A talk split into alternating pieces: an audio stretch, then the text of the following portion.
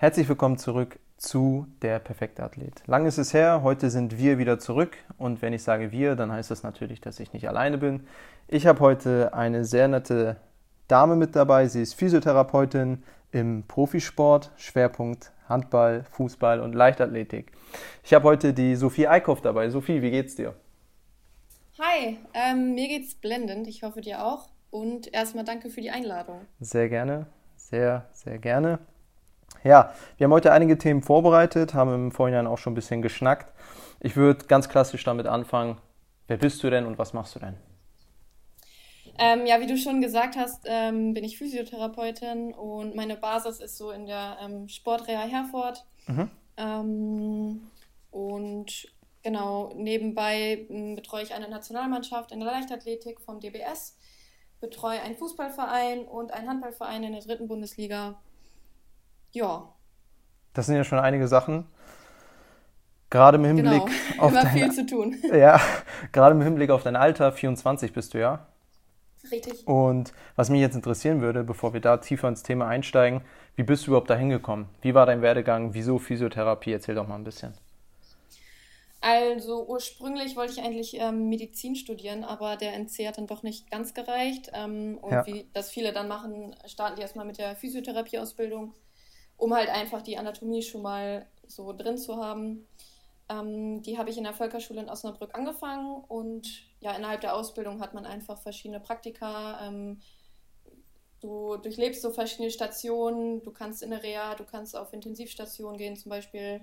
Habe auch viele OPs schon gesehen und ähm, habe dann doch gemerkt, dass mir dieser Reha-Alltag einfach extrem gefällt. Du mhm. begleitest den Patienten recht lange und du hast halt vor allem Einfluss auf das Konzept, beziehungsweise erstellst es komplett selber. Ja. Habe dann ähm, 2018 mein Examen dort abgeschlossen und mich dann in der Sportreha beworben. Das war meine erste Bewerbung. Ich wollte da auch unbedingt hin. Ja. Ähm, der Vibe hat irgendwie so direkt gepasst und ja, dann ging es los. dann ging es los. Was für einen sportlichen los. Hintergrund hast du? Also ich selber war, bin generell einfach so sportbegeistert und eher so der Allrounder ähm, immer viel Sport gemacht. Also ich habe Fußball gespielt, ich habe lange Judo gemacht, ähm, geritten, gesegelt, letztes Jahr mit dem Golfen angefangen. Probiere auch gerne neue Dinge aus. Ähm, ja, und ich finde es einfach super interessant, was der menschliche Körper, also wie wandelbar der ist, wozu der überhaupt fähig ist mhm. in Extremsituationen. Und das findet man einfach im Sport. Also diese Extrembereiche, ähm, wo, der, wo der Sportler seinen Körper dann ja auch ähm, hinbringt, um diese Höchstleistung zu erreichen, sind einfach, weiß nicht, mich begeistert das total. Ja, sehr schön. Da geht es mir ähnlich. Ähm, du hast gesagt, deine Basis ist die Sportreha Herford. Genau. Darüber hinaus habe ich ja auch äh, gesehen auf deinem Instagram, bist du ja mit weiteren Athleten auch gut und gerne mal im Ausland. Ich habe gesehen, du warst in der Türkei, meine ich, unter anderem. Genau. Genau, wie ist das denn überhaupt zustande gekommen? Also ist ja auch nicht selbstverständlich, dass ein Physiotherapeut dann im Ausland tätig ist. Nee, das stimmt. Da muss ich auch äh, tatsächlich ein bisschen weiter ausholen. Ähm, also in der Sportreha wurde ich schon recht schnell so ein bisschen ins kalte Wasser äh, geschmissen. Das mhm. war aber auch gut so.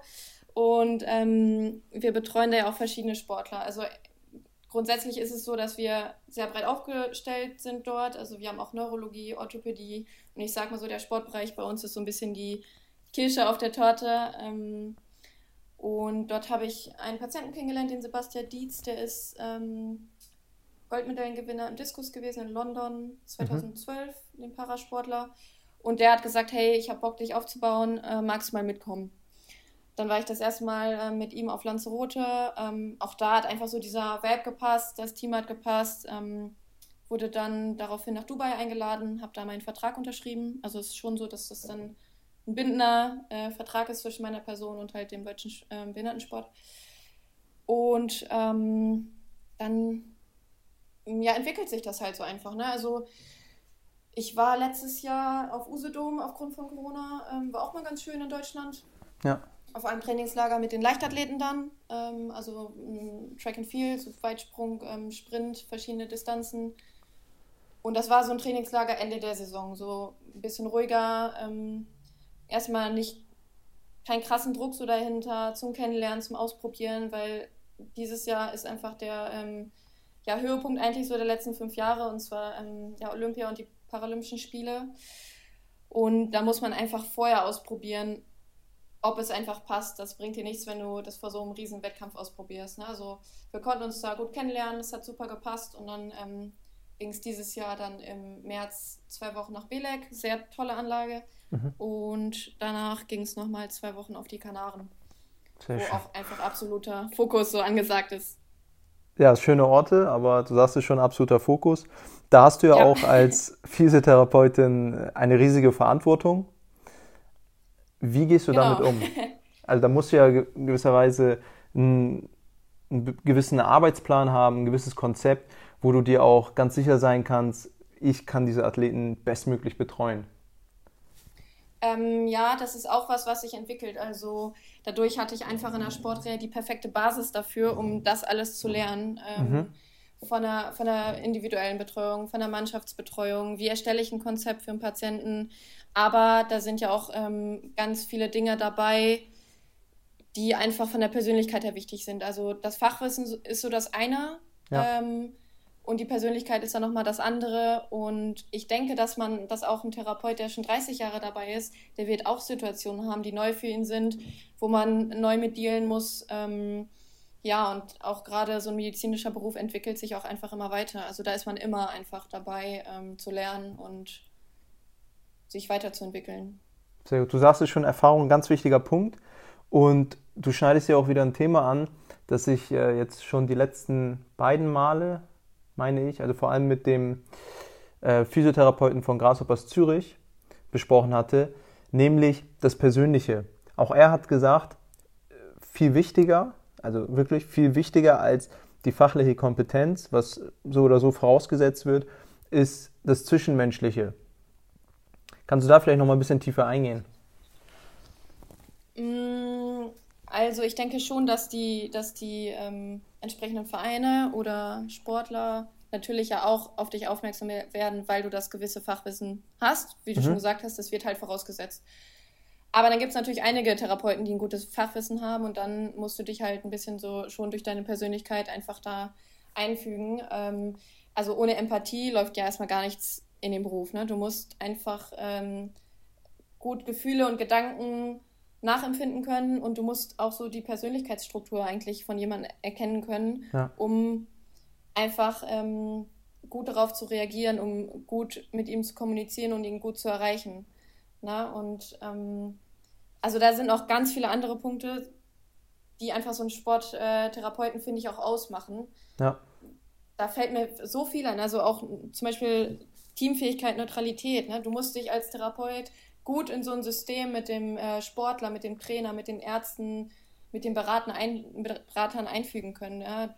Du musst ähm, auch mit denen gut kommunizieren, aber letztendlich wenn es darauf ankommt, ähm, stellst du dich halt vor den Sportler und vertrittst den Sportler, beziehungsweise ähm, fällst dann eine Entscheidung, wie fit ist der, kann der spielen, kann er nicht spielen. Ne?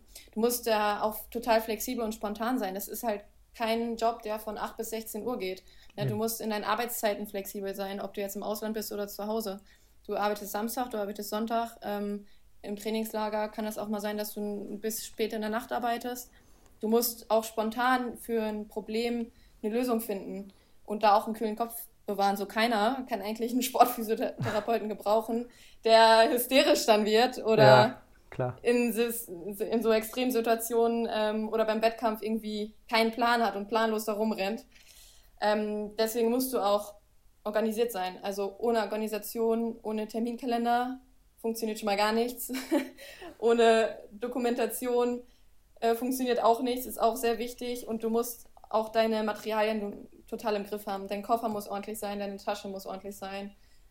Wenn du ähm, gerade Stress hast und das brauchst, dann musst du es einfach direkt zur Hand haben. So, ne? Und ja. das Wichtigste ist einfach, dass du Bock darauf hast, dass du motiviert bist, dass du motivieren kannst ähm, und dass du bemüht bist, dich halt weiterzuentwickeln und ja, kein Weichei sein. Also das ja. ist anstrengend, wenig Schlaf. Äh, klar kriegst du auch mal einen Spruch gedrückt oder so. Also ja, du, du sagst so es ja schon. Runde Persönlichkeit. Du sagst es ja schon. Ähm, die Persönlichkeitsstruktur spielt dann auch mit in die Therapie mit ein, weil wenn da jetzt jemand kommt mit äh, Beschwerden, die sind ja multifaktoriell determiniert. Das heißt, es hat äh, zahlreiche Ursachen, die sich dann nicht nur auf die Struktur des Gewebes meinetwegen, äh, meinetwegen ähm, beschränken, sondern ebenfalls auf sowas wie Stress oder sonstiges. Insofern dort mit Empathie entgegenzukommen und dann im nächsten Schritt, äh, gerade im Mannschaftssport, äh, jeden, ich sag mal in Anführungsstrichen, neutral zu behandeln, äh, das ist ja auch ziemlich wichtig, weil gerade wenn es dann um sowas wie Mannschaftsdynamik und sowas geht, wenn da ein Sportler das Gefühl hat, ja, okay, die betreut den anderen jetzt besser als mich, auch wenn das überhaupt nicht so ist, aber eine subjektive Empfindung, ähm, mhm. kann das ja auch nochmal eine gewichtige Rolle spielen. Ja, ja. Ja, ja und du, umso besser du deinen Patienten kennst, das ist einfach so, ne? Dem, du musst dich einstellen, du musst dich auf diesen Patienten einstellen und je nachdem wechselt halt auch so die Kommunikation miteinander oder die Ebene, auf der man ja. mit dem Patienten halt kommuniziert. Ne? ganz genau. Jetzt zurück zur Basis, zur Sportreha Herford. Wie sieht es ja. dort mit euch aus? Das ist ja auch mein kleiner Traum, später sowas, äh, besser gesagt Ziel, von Traum spreche ich ja ungern, äh, mein Ziel, sowas wie ein Therapiezentrum zu haben. Habt ihr denn dort auch so ein interdisziplinäres Team? Und ähm, wie ist das Patientenklientel, sag ich mal? Du hast ja schon gesagt, Sportphysiotherapie ist nur die Kirsche auf der Torte. Äh, genau. Von wem bis wem betreut ihr und wie baut ihr das Ganze auf? Wer ist für was zuständig? Erzähl da doch mal ein bisschen was. Ähm, also ich habe ja schon gesagt, dass wir ein sehr breites Portfolio so haben. Mhm. Ähm, wir haben vor allem für junge Therapeuten halt ein tolles, so tolle Entwicklungsmöglichkeiten. Und das war auch ein Grund, warum ich die Sportreha gewählt habe, weil ähm, du da einfach schauen kannst, Ortho, Neuro, du kannst in eine Sportphysiotherapie gehen, äh, du hast auch mal Kinder, du hast ältere Personen, also von bis. Ähm, und du kannst einfach, also es ist super abwechslungsreich und du kannst einfach schauen, wo du hin willst, wie du dich entwickelst. Mhm. Und wir haben halt schon eine gewisse Größe. Also wir haben, ich glaube, 14, 15 Physiotherapeuten. Ähm, wir bilden auch aus, also Sport- und Fitnesskaufmänner bilden wir aus. Wir haben Sportwissenschaftler. Im Haus haben wir noch eine Ergotherapie und einen Orthopäden. Und das ist einfach für manche dann so der perfekte, ja, oder das perfekte Konzept, ne? Ja. Ähm, und alleine durch unsere ähm, Sportwissenschaftler können wir einfach so eine Reha, also ein super gutes Reha-Konzept anbieten und haben auch einfach viel Expertise im Haus. Und ähm, ja. Dann kann es auch durchaus mal sein, dass dein Chef, sag ich mal, zu dir sagt, ja, Sophie, hier hast du einen Patienten, betreu den mal und äh, wenn du dann merkst, okay, das ist jetzt äh, jemand mit einem Sprunggelenksproblem und da ist ein Physiotherapeut oder ein anderer Experte, der sich in dem Bereich vielleicht besser auskennt, dass ihr dann äh, unter Kommunikation dann den Patienten zu jemand anderem schickt oder nicht? Ähm, also ich denke, dass jeder Therapeut äh, von uns natürlich ähm, das Ziel hat, dass man das beste Ergebnis für den Patienten hat. Was halt immer ganz schön ist, ist, dass ich immer die Möglichkeit habe, halt meinen Chef dazu zu holen. Und ähm, wir haben auch ähm, natürlich sehr erfahrene Kollegen bei uns. Ja, ich würde ihn natürlich nicht direkt, nicht direkt, direkt abgeben. Ich würde mich da schon einfinden und eine, eine Lösung einfach finden, aber sollte, also schon jetzt länger nicht mehr vorgekommen, dass ich überhaupt nicht weiter wusste so. Ja. Aber dann habe ich auf jeden Fall genug Möglichkeiten, ähm, da eine Lösung zu finden. Ne? Ja. Aber und ich finde, das ja. ist, ich finde, das ist auch wichtig und ich finde, das ist auch eine gute Charaktereigenschaft, wenn man sagt, so, hey, das ist jetzt vielleicht gerade nicht so meine äh, Expertise. Wir möchten mhm. aber das bestmögliche Ziel haben. Wie komme ich jetzt aber zu diesem Ziel hin? Also wo muss ich mir die Infos jetzt herholen? Ähm, spreche ich nochmal mit dem Arzt? Spreche ich mit einem anderen Therapeuten? Ist es ein ganz anderes Thema? Ist es eher ähm, vielleicht auch, weil wir hatten schon mal so ein bisschen ganzheitlich ähm, auch angesprochen, ist es eher ein Thema, was mit Stress zu tun hat, mit Ernährung. Äh, Brauche ich einen Sportpsychologen, sonst was? Ne? Das, ja, also so ein Netzwerk ist einfach wichtig. Ja, ja, ist ein, du sagst es schon selbst, ist eine sehr wichtige Charaktereigenschaft, dass man sich als Physio- oder Sporttherapeut nicht zu schade ist, ähm, auch ehrlich zu sein und zu sagen, du, ich äh, bin auf was anderes spezialisiert, beziehungsweise ich kenne da jemanden, der könnte dir besser helfen. Ich schicke dich ja. mal zu dem. ich glaube, das ist eine ganz wichtige Eigenschaft, die ja nicht viele haben. Ja, ich finde generell, dass so in der Physiotherapie und auch in der Sportwissenschaft so ein bisschen positiver würde dem Ganzen halt ganz gut tun. Ähm, ja. Nicht immer andere Konzepte so schlecht machen, sondern ähm, sich vielleicht eher dafür interessieren, aus welchem Blickwinkel sieht der andere Therapeut das. Mhm. Und es gibt halt nicht das einzig wahre Konzept. Jeder hat auch so ein bisschen sein eigenes Konzept und seine eigenen Erfahrungen und ja, ein bisschen offener so sein für andere Dinge. Ja, ganz genau. Auf dieses Thema würde ich gleich nochmal genauer eingehen. Vorher noch, wir reden über Expertisen. Was würdest du denn sagen, wo liegt deine Expertise? Ähm, ich habe so einen kleinen Kreuzbandfetisch, sage ja. ich immer.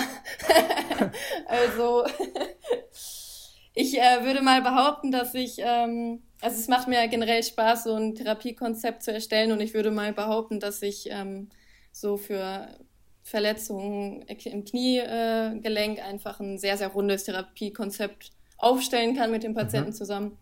Ist ja auch irgendwie, weiß nicht, Knieverletzungen ähm, ist auch immer so ein sehr emotionales Ding, finde ich. Ja. Ähm, Im Sport und da habe ich auch ganz, ganz viel gelernt von unserem äh, Sportwissenschaftler Martin, heißt er, Martin Breitenbach. Der hat jetzt, mhm. also der veröffentlicht auch jetzt sein Buch, das heißt das große Kreuzbandbuch, kann ich nur empfehlen. Das große Kreuzbandbuch?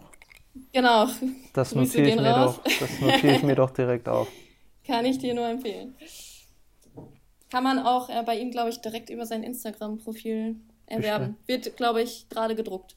Okay, sehr schön. Genau. Und ähm, ja, mir macht es auch Spaß, dass man in diesem, ja, in dieser Diagnose Knieverletzung, ähm, man macht einen Plan mit dem Patienten, ähm, muss auf super, super viele Dinge auch achten, weil es viele Sachen gibt, die so eine Reha halt beeinflussen. Ne? Also von der Transplantatwahl, von der OP-Methode, wie ist die Heilung, ähm, wie ist die Coping-Strategie halt vom Patienten. Ähm, also es gibt ganz, ganz verschiedene Dinge da.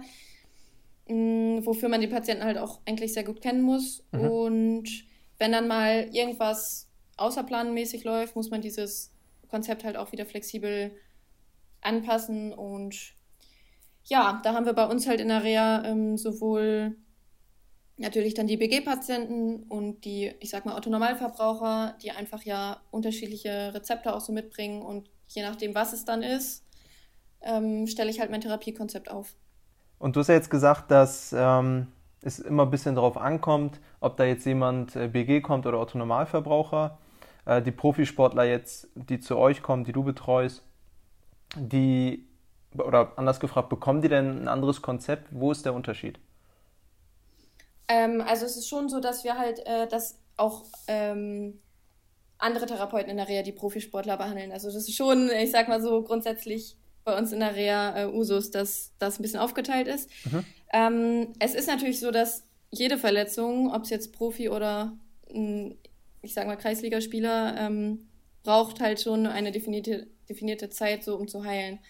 Aber das Konzept unterscheidet sich halt erstmal in dem, also eigentlich ist es ja schon so, dass der ähm, Sportler mit ganz anderen Voraussetzungen in so eine OP geht. Ne? Also mhm. muskulär ist es ganz anders. Ähm, aber im Nachhinein baut er auch schon wieder schneller so muskuläre Balancen und Propriozeption aus. Dann ist es so, dass durch die BG haben Sportler halt oft eine professionellere Nachsorge, weil die einfach mehr ähm, Zeit bekommen. Direkt ab dem ersten Tag, vielleicht sogar eine Vorbereitungszeit auf die OP bekommen, haben wir auch ganz oft, dass man halt vorbereitend nochmal ähm, ordentlich trainiert. Mhm. Und äh, dann ist es aber auch so, dass die Sportler ja am Ende der Reha auch nochmal ein gewisses Risiko eingehen, ähm, einfach weil das so ein monetäres System ist. Die haben da ein bisschen Druck hinterhin, also hinter, setzen das zeitlich dann ein bisschen kürzer. Ja, und so bauen wir die dann eigentlich von der Basisfunktion dann zum Beispiel vom ähm, Kniegelenk wieder auf, äh, Step by Step. Ähm, in den einzelnen, wir haben so spezielle Phasen, bis zur Wettkampftauglichkeit und haben auch ähm, viel Leistungsdiagnostik da, sodass wir das halt immer sehr engmaschig ähm, ja, kontrollieren, bis der Sportler dann wieder wettkampftauglich ist. Ja, du sagst schon, der wesentliche Unterschied, was dann der Sportler, der ja auch monetär davon abhängt, äh, investiert. Nicht nur ja. finanziell, sondern eben auch zeitlich. Genau, zeitlich, aber auch ein klares Gesundheitsrisiko mhm. ist es auch immer. Ähm, das ist schon ja, Wahnsinn, ne? Auch einfach die Motivation, die dahinter steckt. Klar. Und zeitlich, also es kann schon mal sein, dass sie dann äh, vier, fünf Stunden bei uns äh, in der Reha irgendwie betreut werden, so, ne? Am Stück. Ja, also vier mhm. Stunden können wir schon kommen, ja. ja, ja. Jetzt mal eine persönliche Frage, das würde mich mal interessieren. Habt ihr dort sowas wie ähm, ja, einen Pool, Sauna und sowas? Das haben wir tatsächlich nicht, weil das äh, fällt ja nochmal eher so ein bisschen in diesen äh, Regenerationsbereich. Mhm. Aber äh, wir haben halt eher so viel zum so Test, Testung, ne? also Muskelkraft, ähm, viel um Schnelligkeit zu testen, Sprunghöhe, ähm, dann diese ganze Testpalette einfach von Schulter oder beziehungsweise Verletzungen obere, untere Extremität. Da kann man schon viel machen und das Gute ist halt auch auf jede Sportart gemünzt. Also ob es jetzt ein Weitspringer ist oder ein Sprinter oder ein Fußballer, ähm, für jeden hat es einen Sinn, wenn man zum Beispiel die Kontaktzeit äh, der Füße auf dem Boden misst. Ja. Ne, oder den, also einfach um Kraftverlust, Kraftverwertung, um das einfach so festzulegen. Ne? Ja. Aber was ja nicht ist, kann doch werden. das stimmt, das stimmt. So, das Thema, was ich eben äh, im Hinterkopf behalten habe, wir hatten ja das Thema kurz angerissen, jeder hat sein eigenes Konzept und äh, man sollte nicht sofort jemanden verteufeln für das, was jemand macht, vor allem dann, wenn das, was jemand macht, was bringt. So, auch wenn da nicht ja. immer äh, eine wissenschaftliche Evidenz hintersteckt, da fällt mir auch direkt ein, ist auch eine schöne Überleitung zum nächsten Thema, sowas wie ein Müller Wohlfahrt. Ist jetzt genau. beispielsweise mein Idol in dem Bereich, einfach aufgrund seines Charakters, andererseits aufgrund seiner Fähigkeiten, vor allem was die Palpation angeht. Zunächst die Frage an dich, hast du auch ein Idol in diesem Bereich? Also ich muss ähm, tatsächlich sagen, dass alleine schon jeder Patient irgendwie, also ich nehme immer was mit mhm. und das ist schon oft äh, einfach Inspiration für mich, wenn ich meine Patienten sehe, wie mit manchen Situationen umgehen. Aber trotzdem ist es natürlich so, ich denke wohl, ähm, äh, Müller-Wohlfahrt ist für jeden Therapeuten ähm, irgendwo ein Idol, ist auf jeden Fall eine Hausnummer. Ja. Und der hat sich halt auch einfach so ein bisschen ähm, auf sich verlassen. Also dieses ganze evidence-based Arbeiten ist ja gerade so in der letzten Zeit super in und super aktuell. Mhm. Aber dennoch äh, ist es, glaube ich, auch sehr wichtig, dass man eine gewisse Intuition hat und auch manchmal einfach auf sein Bauchgefühl hört. Ja. Und ähm, es war ja so, dass ähm, Müller-Wohlfahrt zum Beispiel gute Erfahrungen gemacht hatte mit, dem, äh, mit diesem Kälberblutfiltrat, mhm. äh, Actovegin hieß das, für Muskelverletzungen. Ja. Und er hat immer gesagt, er hat viel damit behandelt und hat gesagt, das beschleunigt die Heilung von Muskelfaserrissen. Und es hat auch funktioniert, aber es war nicht wissenschaftlich bewiesen.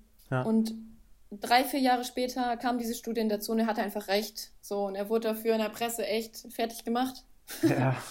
Aber ähm, ja, hat einfach so auf sein Bauchgefühl gehört und ist so bei seinem Standpunkt geblieben. Ja. Da sieht man mal, nicht immer direkt verteufeln. Und da fällt mir direkt auch ein anderes Beispiel ein. Der stand vor, äh, wann war das? Ja, vor einiger Zeit auf jeden Fall mal auf der Bühne, hat sein äh, Konzept dort präsentiert. Ich meine auch das mit äh, dem Kälberblut. Aber der, der, ist ja jemand, der hat zwar in seiner Praxis in München äh, Geräte zu bildgebenden Verfahren, aber ist jemand, der gerade jetzt auch in älterer Vergangenheit überhaupt nicht darauf angewiesen war, weil er eben, ja. wie sein Buchtitel schon verrät, mit den Händen sehen konnte.